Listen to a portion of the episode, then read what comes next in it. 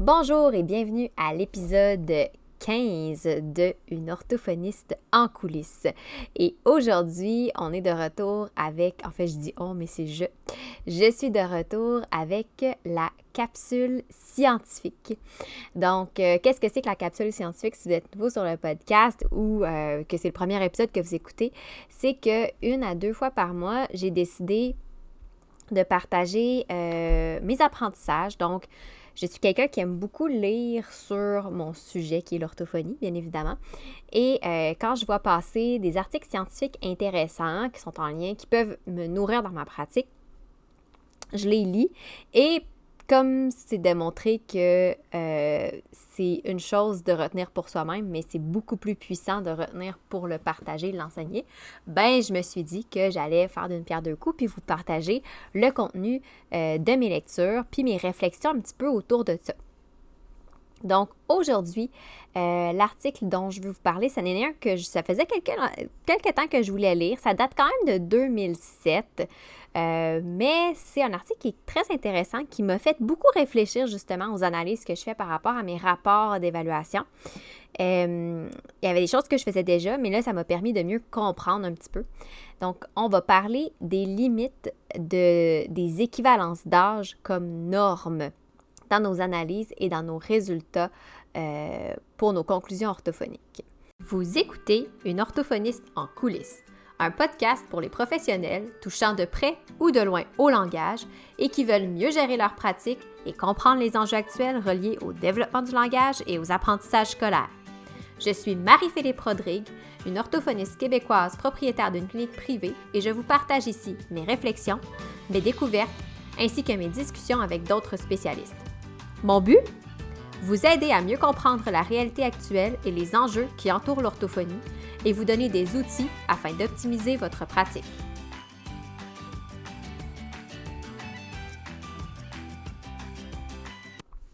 Donc, comme j'ai mentionné d'entrée de jeu euh, en introduction, l'article dont je vais vous parler aujourd'hui, c'est un article qui date de 2007. Donc, c'est sûr que c'est pas récent. Hein.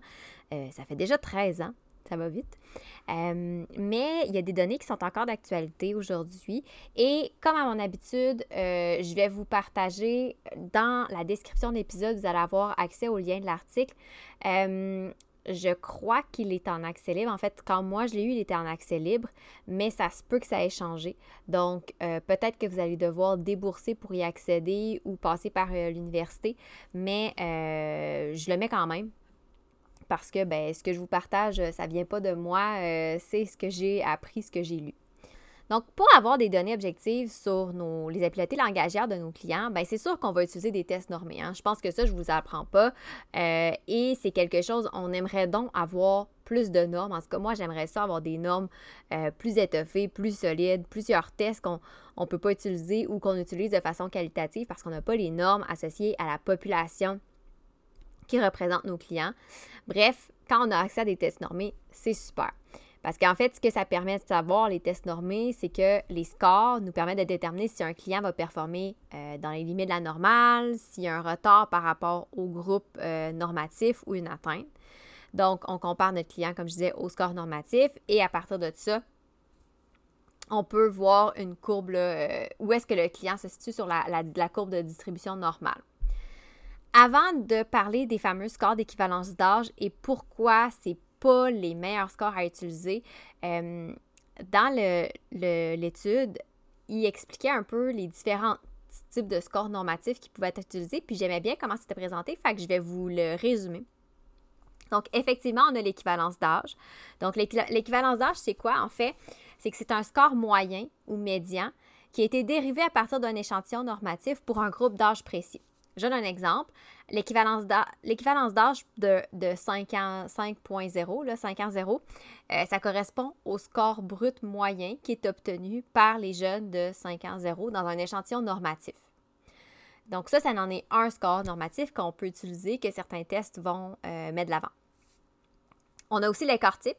L'écart type, en fait, c'est vraiment le type de score qui est le plus couramment utilisé. L'écart type, ça nous indique à combien d'intervalles, donc d'écart type, le score de notre client va se situer par rapport à la moyenne pour un groupe d'âge donné. Ce qui est intéressant de l'écart type, c'est qu'il va prendre en considération, oui, la moyenne, mais aussi la variabilité des scores dans l'échantillon normatif. Hein. C'est-à-dire que on n'a pas juste comme un score, si tu es à ce score-là, tu es dans la moyenne, puis on ne sait pas où est-ce que tu te situes le reste. On est vraiment, on peut situer le client à travers un éventail de scores euh, qui représente une norme, donc la, norme donc du, de un écart type à moins un écart type, donc entre euh, ces deux balises-là, ben notre client se situe dans la normale, euh, dans la moyenne, mais il n'est pas nécessairement au point zéro. Euh, un autre score normatif qui est quand même très utilisé, qui est quand même aussi facile à comprendre, plus à mon avis pour les parents que l'écart type, c'est le fameux rang centile. Donc le rang centile, qu'est-ce que c'est? C'est que ça indique le rang d'un individu par rapport à l'échantillon normatif. C'est-à-dire que ça nous dit le, le pourcentage, donc la proportion d'individus dans l'échantillon normatif qui vont se situer en dessous, mais aussi au-dessus du score du jeune. Donc, si mon jeune est au 75e rang centile, ça veut dire qu'il y a 75% des jeunes de l'échantillon normatif qui ont eu un score inférieur à celui de mon client et 25% qui ont eu un score supérieur à celui de mon client. Donc, ça permet quand même de bien comparer de façon, euh, je trouve que c'est assez euh, représentatif, c'est facile de se, de, de, se faire un peu la, une image. OK, on sait qu'il est au 75e, il y a 75% des jeunes qui sont moins bons que lui, donc il y en a beaucoup plus qui sont moins bons, si je peux dire, qui sont inférieurs au niveau du score que supérieurs. Donc, on considère qu'il est assez fort. Il faut faire attention, par contre, euh, ce que je trouvais intéressant, ce qu'il disait, c'est qu'il faut faire attention avec les rangs parce que euh, chez les jeunes qui vont coter soit très, très haut ou très, très bas, ben en fait, euh, c'est souvent associé à des grandes différences de score brut. Autrement dit, dans les scores extrêmes, donc des percentiles qui sont extrêmes, que ce soit positif, donc vers le haut ou vers le bas, donc plus vers le 100 ou vers le 0. Les petits écarts de rang centile peuvent traduire des grands écarts de score brut. c'est comme si on avait une courbe un peu parabolique, c'est-à-dire que plus qu'on est proche à la moyenne, euh, un petit écart dans les scores bruts va se traduire par un petit écart dans les rangs centiles, mais plus on s'éloigne de la moyenne, un petit écart, il faut que les écarts entre les scores bruts sont plus grands pour qu'il y ait un écart observé entre les rangs centiles. J'espère que c'est clair comment je l'explique. Euh, dans ma tête, ça fait du sens, mais si vous avez des questions, n'hésitez pas, vous pourrez m'écrire, j'essaierai de vous l'expliquer un petit peu plus clairement. On arrive un peu dans le vif du sujet, ce qui était un peu le, ce qui était le, le sujet principal en fait de l'article que j'ai lu, qui est les limites des équivalences d'âge. C'est quoi en fait les limites des équivalences d'âge et pourquoi il y a plusieurs euh, professionnels, plusieurs chercheurs qui vont qui ne recommandent pas l'utilisation des équivalences d'âge pour se positionner, euh, pour conclure par exemple à un degré d'atteinte chez un jeune. Le problème, en fait, c'est que souvent les équivalences d'âge, c'est ce qui est le plus utilisé parce que pour le parent ou les enseignants, c'est souvent ce qui va donner une image plus concrète. Donc, si j'ai un jeune de 7 ans puis je dis qu'il y a une équivalence d'âge de 5 ans, le parent est capable de dire OK, il est en retard, par exemple. Donc, ça, permet d'avoir une meilleure image du retard ou non du jeune. Et même, il y a des organismes euh, qui vont utiliser les, les équivalences d'âge comme ligne de base pour déterminer si l'enfant a accès ou non à des services ou à des subventions, des choses comme ça. Fait que c'est sûr que euh, je pense pas que les équivalences d'âge sont appelés à ne plus être du tout utilisés, mais je pense que ce qui est important en tant que professionnel, c'est de savoir si on les utilise, de connaître c'est quoi les limites, puis de savoir un peu comment on peut les utiliser pour qu'elles nous servent ou comment, si on les utilise, on peut expliquer aux parents ou à l'enseignant le, le, le, le principe de cette norme-là. Première limite qui a été ressortie euh, dans ce texte-là, dans cette étude-là, dans cet article, c'est que les équivalences d'âge ne tiennent pas compte d'une variabilité de score à l'intérieur de la norme. Donc, c'est un peu ce que j'expliquais tantôt, là, les écarts types, les rang centiles. On est capable de savoir que quand tu te situes entre le 25e puis le 75e rang centile, tu es dans la moyenne.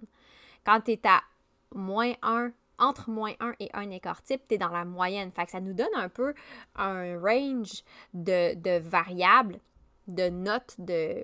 Je, cherche mon mot, mais un, range de, de scores, c'est ce que je cherchais, de scores qu'on peut obtenir pour que jeune soit à l'intérieur de la moyenne.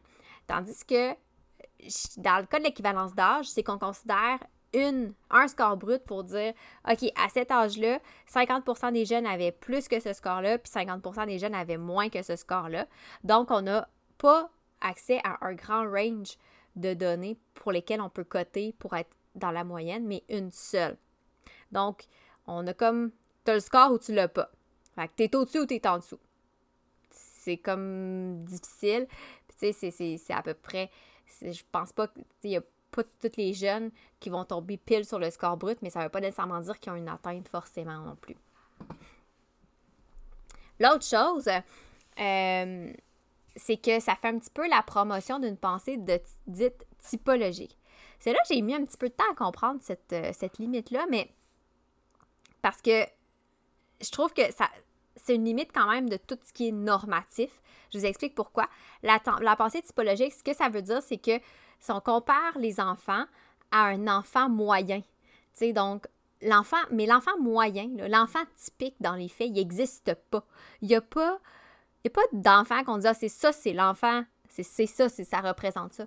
Il y a tout le temps de la variabilité. Fait oui, je comprends que c'est une limite pour euh, les équivalences d'âge, mais je pense que c'est une limite pour tous les scores normatifs. Donc, D'où l'importance de faire appel aussi à notre jugement clinique quand on interprète les résultats. Mais euh, je le mentionne quand même parce que c'était mentionné dans l'article. Donc, c'est que les équivalences d'âge, ce qu'ils vont faire, c'est qu'ils vont comparer les enfants à un enfant moyen de X années. Donc, on s'est dit, l'enfant moyen de 5 ans, il a ce résultat-là. Mais ça, ça base sur un échantillon, on s'entend. Et dans les faits aussi, le terme moyenne, ça représente un champ de variabilité. Là. Comme je parlais tantôt, c'est un range de performance, de score pour un groupe donné. Parce qu'on ne peut pas avoir un seul score qui va être considéré comme la moyenne. Il faut se donner un jeu aussi. Euh, donc, il y a ça aussi là, qui est à considérer. Donc, c'est sûr que dans ce sens-là, l'écart type et le ressentile n'ont pas cette limite-là du fait qu'ils présentent une certaine variabilité dans le score moyen, euh, contrairement à l'équivalence d'âge. Un autre élément que ça aussi, euh, en tant que limite, je me suis dit, ouais, c'est vrai, c'est ça, ça s'applique à l'équivalence d'âge, mais ça s'applique, à mon avis, à tous les scores quantitatifs. C'est que ça fournit pas d'informations ou très peu sur les performances d'un sujet. Ce que ça veut dire, c'est que deux enfants qui auraient le même score d'équivalence d'âge peuvent ne pas avoir répondu du tout de la même façon au test. Euh, avoir le même équivalence d'âge, ça indique seulement que les deux enfants ont répondu correctement au même nombre de questions, tout simplement. Encore, encore une fois, ça vient euh, renforcer le fait que ben, c'est important d'utiliser également son jugement clinique dans l'analyse de nos résultats, euh, nos scores quantitatifs. Donc ça, c'est encore une fois, c'est pour ça que je disais que cette limite-là, oui, je comprends que ça s'applique aux équivalences d'âge, mais je pense que ça s'applique aussi euh, à l'écart type puis au ressentile parce que euh, dans certains cas, ben, en fait, dans tous ces cas-là, ça ne nous explique pas euh, ce qui en est vraiment de la performance puis de comment le jeune a répondu aux différentes questions du test.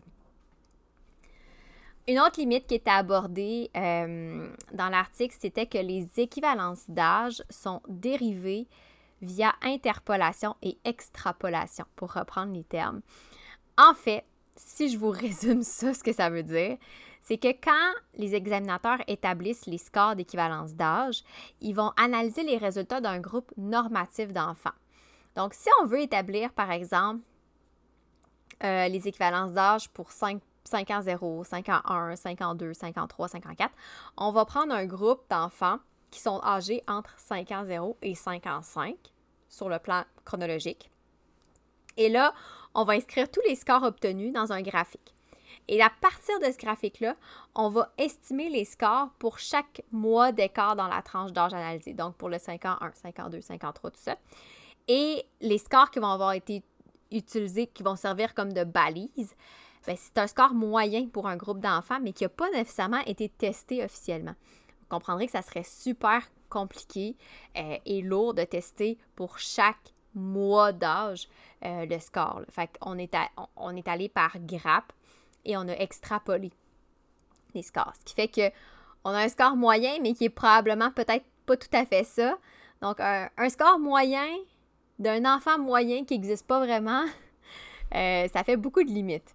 Donc, c'est pour ça que je dis que c'est important de, considérer les équivalences d'âge euh, avec, euh, ben, pas parcimonie, mais avec un œil critique. Tiens. Une autre limite qui était ressortie, c'était de dire que ça s'applique mal pour les enfants qui obtiennent des scores extrêmes. Donc, par score extrême, ce que j'entends, c'est des scores très hauts ou très bas par rapport à ce qui est attendu. Par exemple, un enfant qui aurait un score très bas à un test, donc qui est inférieur à un certain score, mais ça se peut que pour ce score-là, ça n'a pas été extrapolé. Donc, on peut ne pas avoir une équivalence d'âge précis. Puis ça, on le voit, souvent dans les tests. Hein. Euh, en bas d'un certain âge, on n'a pas d'équivalence d'âge. On va dire c'est inférieur à tel âge. Donc, on pourrait avoir un jeune de 10 ans qui obtiendra un score super faible à un test et simplement dire, ben, son score est inférieur à 4 ans parce que les scores pour les plus jeunes n'ont pas été calculés. Fait encore une fois, ben, c'est sûr que ça nous donne une bonne piste. On se dit, OK, il y a 10 ans, puis il y a un score inférieur à 4 ans, mais ça reste qu'on n'a pas la précision, comme par exemple un ressentile ou un écart type, où là, on est capable d'y aller avec beaucoup plus de précision. Et la dernière limite qui était ressortie euh, dans euh, l'article, c'était que les scores d'équivalence d'âge sous-entendent faussement que les habiletés vont se développer à un rythme constant d'une année à l'autre. En fait, c'est que c'est comme si, vu qu'il y a un peu d'extrapolation, il y a une courbe ordinale, en fait, euh, qui va s'adoucir à mesure que l'âge des sujets augmente. Autrement dit, à mesure que l'âge augmente, ben, les mêmes différences entre des scores d'équivalence d'âge vont être le résultat de la différence de scores bruts qui sont de plus en plus petites. On s'entend qu'une différence de trois mois d'équivalence d'âge pour un enfant de 4 ans, c'est beaucoup plus significatif qu'une différence de trois mois d'équivalence d'âge pour un jeune de 14 ans. c'est ça que ça veut dire, c'est que faut faire attention parce que euh, nous, on peut, le reconnaître en tant que professionnel, mais c'est pas tout le monde. Quelqu'un peut dire ah, qui il y a un retard de tant d'années, mais c'est pas la même chose. Un jeune qui a 4 ans, qui a une équivalence d'âge de 3 ans, c'est plus grand que c'est un écart qui est plus grand qu'un jeune de 15 ans qui a une équivalence d'âge de 14 ans, par exemple. Donc, ça, c'est quelque chose aussi auquel il faut faire attention. Euh, ce que j'aimais aussi dans cet article-là, c'est qu'ils ont présenté un peu des statistiques. Parce que là, je vous dis, ben, cet article-là, il est utile pour nous en tant que professionnels, savoir comment utiliser ces normes-là, si on doit les utiliser ou pas. Ce que je trouvais bien, c'est que ça disait que 6 ils ont, ils ont fait euh, ils ont cité d'autres articles dans lesquels ça mentionnait que 6 des, orthophonistes rapportaient toujours utiliser les équivalences d'âge pour expliquer les résultats au test. Je trouve ça bien. Je me dis, 6 ça veut dire qu'il y a quand même beaucoup de monde qui est sensibilisé au fait que c'est peut-être pas le meilleur euh, indicatif, la meilleure euh, cote indicative. 21% euh, des orthophonistes rapportaient les utiliser fréquemment. 47% rapportent les utiliser parfois. C'est mon cas à moi. Euh, moi, personnellement, ça m'arrive des fois d'utiliser des équivalences d'âge, mais je vous dirais que je vais toujours préférer les écarts types et les rangs. Puis d'autant plus maintenant que euh, j'ai tout lu là-dessus sur les limites de, des équivalences d'âge. Excusez, je suis dérangée dans mon environnement pendant que j'enregistre. C'est ça la vie de famille. euh, 26% des euh, orthophonistes rapportaient ne jamais les utiliser. Euh, ben, c'est correct, mais comme j'expliquais au début, c'est sûr que des fois, il y a certains tests où les seules normes qu'on a, ce sont les équivalences d'âge. Fait comme je vous dis, je pense pas que c'est à proscrire puis à ne jamais utiliser, mais si on les utilise, c'est de savoir pourquoi on le fait, puis d'être conscient des limites de ces, euh, scores-là. Euh, les, orthophonistes qui utilisaient les scores d'équivalence d'âge disaient qu'une des raisons pourquoi ils les utilisent, c'est que c'est des scores qui sont utiles quand ça vient, quand le, ça, vient le temps d'expliquer le portrait du jeune aux parents, aux enseignants. Au début, je vous disais, c'est quelque chose qui est beaucoup plus concret pour le, parent, pour l'enseignant. Euh, et l'autre chose, c'est qu'il y a plusieurs orthophonistes qui sont conscients des limites des scores d'équivalence d'âge, mais euh, qui ne les comprennent pas nécessairement bien. Donc, il faut faire attention là, tout ça. Euh, ce qui est important de retenir, je vous dirais, en tant qu'orthophoniste, puis c'est quelque chose que moi je trouvais bien, c'est euh, si jamais vous présentez des résultats à partir des, des scores d'équivalence d'âge, moi, c'est des, des, informations que je mentionnerais d'emblée aux parents ou aux autres intervenants.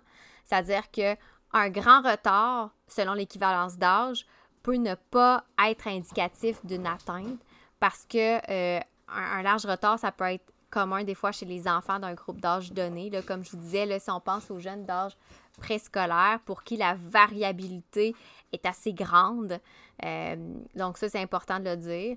Euh, un enfant qui a une équivalence d'âge qui est significativement inférieure à son âge chronologique, mais ça ne veut pas nécessairement dire que ses habiletés langagières correspondent au score de l'équivalence d'âge. Donc, je reprends mon exemple du jeune de 10 ans qui aurait, par exemple, un score d'équivalence d'âge de 4 ans. Ben, ça ne veut pas dire qu'il y a un niveau langagier d'un jeune de 4 ans. Ce qui peut être le cas, les gens peuvent se dire Ah mon Dieu, mon jeune il a 10 ans, mais finalement il parle comme un jeune de 4 ans. C'est possiblement pas le cas. Donc, ça peut être pertinent de rappeler ça quand vous présentez les résultats. Euh, le score peut parfois paraître extrême aux yeux des parents. Hein. Je vous ai expliqué plus, plus tôt que une différence de trois mois euh, entre l'âge chronologique puis ton score d'équivalence d'âge chez un jeune d'âge préscolaire est beaucoup plus importante qu'une différence de trois mois chez un jeune adolescent, par exemple. Et euh, on n'utilisera pas non plus les scores d'équivalence d'âge pour mesurer les progrès du traitement. Pourquoi? Parce qu'on n'a pas la variabilité qu'on peut aller chercher en termes de rang centile et d'écartile. Autrement dit, euh, si le jeune n'est juste pas sur la moyenne, ben on n'a aucun, aucun moyen de savoir si euh, il, se rapproche ou pas. Je donne un exemple. Un jeune pourrait être à la limite de la normale, mettons à moins point, je sais pas moi, 1.2 écart type. Fait qu'on est comme une atteinte légère. Puis avec l'intervention, il est rendu à moins 0.93 écart type. On vient de rentrer dans la dans le, range de la, variabilité normale. Donc, c'est sûr que euh, c'est plus difficile d'utiliser les équivalences d'âge pour mesurer l'efficacité d'une intervention ou les progrès d'un jeune dans le suivi. Euh, dans l'étude, en fait, là, je vous ai comme résumé des informations qui étaient rapportées dans l'article, mais c'est effectivement une étude. Ce qu'ils ont fait, c'est qu'ils ont voulu voir si vraiment les équivalences d'âge avaient des limites, les limites qui étaient, mentionnées, ce que je vous ai mentionné précédemment. Donc, ils ont évalué 50 jeunes âgés entre 19,01 et 19,11 ans euh, qui les ont soumis au PPVT 3. Euh, et c'était tous des jeunes qui parlaient euh, couramment anglais. Donc, ils ont fait le PPVT selon les critères des standards de passation. Ils ont analysé les résultats avec le critère d'équivalence d'âge à l'intérieur de la variabilité du corps normal. Et leurs résultats supportaient ce que la littérature disait en lien avec les limites de l'équivalence d'âge. Donc, sur les 43, sur les 50 participants, 43 ont eu des résultats qui étaient à l'intérieur de la norme, donc à plus ou moins un écart type de la moyenne. Mais euh, le, range de score pour ces jeunes-là d'équivalence d'âge était très variable. Autrement dit, euh, des jeunes qui étaient dans la moyenne, considérant l'écart type, avaient euh, des équivalences d'âge variables. Donc, un jeune de, par exemple, un jeune de 19 ans qui a un écart type de 0.88, euh, donc qui est à l'intérieur de la norme, pourrait avoir un score de 14 ans pour l'équivalence d'âge, qui est vraiment comme 5 ans de moins que son âge chronologique, ce qui est pas banal, là, on s'entend. Ça indique que les scores d'équivalence d'âge, ben, peuvent être très mal interprétés si on n'est pas familier avec, familier ces scores-là, avec leurs limites. Puis, euh, même si en tant que professionnel, nous, on les comprend, peut-être que pour un enseignant ou un parent, ça peut être plus difficile à comprendre ou même pour nous de les expliquer. C'est sûr qu'on ne se cachera pas, euh, comme pour n'importe quel sujet, ça serait bénéfique qu'il y ait toujours plus de recherches pour faire état des évidences qui sont concrètes en lien avec les, limitations que je vous ai mentionnées. Euh, idéalement, ce serait de faire des études avec plusieurs populations pour chacune des limites des équivalences d'âge. Mais quand même, je pense que c'est euh, un article qui porte à, réflexion. Moi, ce que je me suis dit en le lisant, c'est que, euh, ben, quand euh, j'intègre les, données qualitatives de mes analyses, de toujours les analyser avec mon jugement clinique. donc, de toujours prendre le temps d'aller plus loin que seulement ce que le chiffre me dit, euh, notamment pour euh, établir ma conclusion.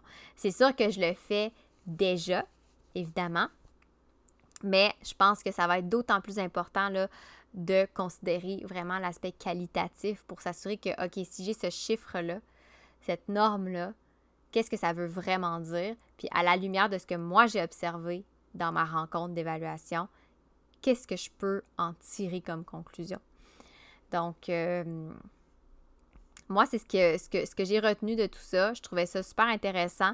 Euh, comme je dis, je, suis quelqu'un qui utilise quand même à l'occasion les, scores d'équivalence d'âge.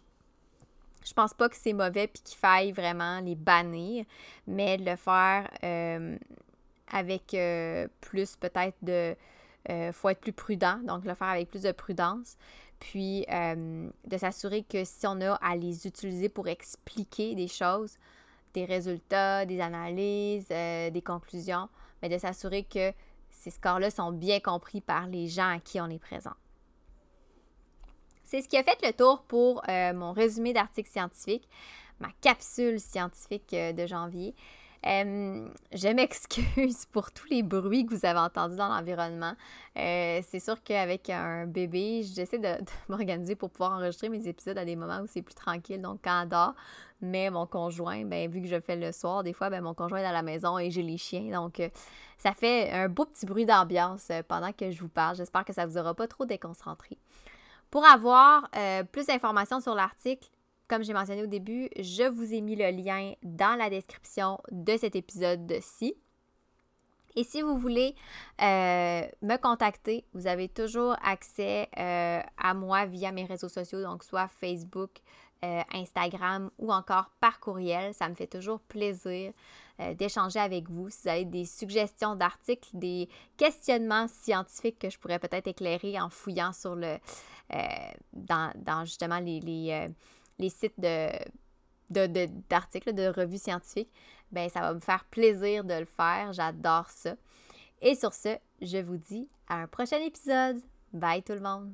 Pour en apprendre plus sur les coulisses de l'orthophonie et sur mes projets, je vous invite à me suivre sur mes réseaux sociaux mentionnés dans la description de l'épisode. Pour mes services de mentorat et voir les outils disponibles sur ma boutique en ligne, rendez-vous au www.mariephilippeorthophoniste.ca.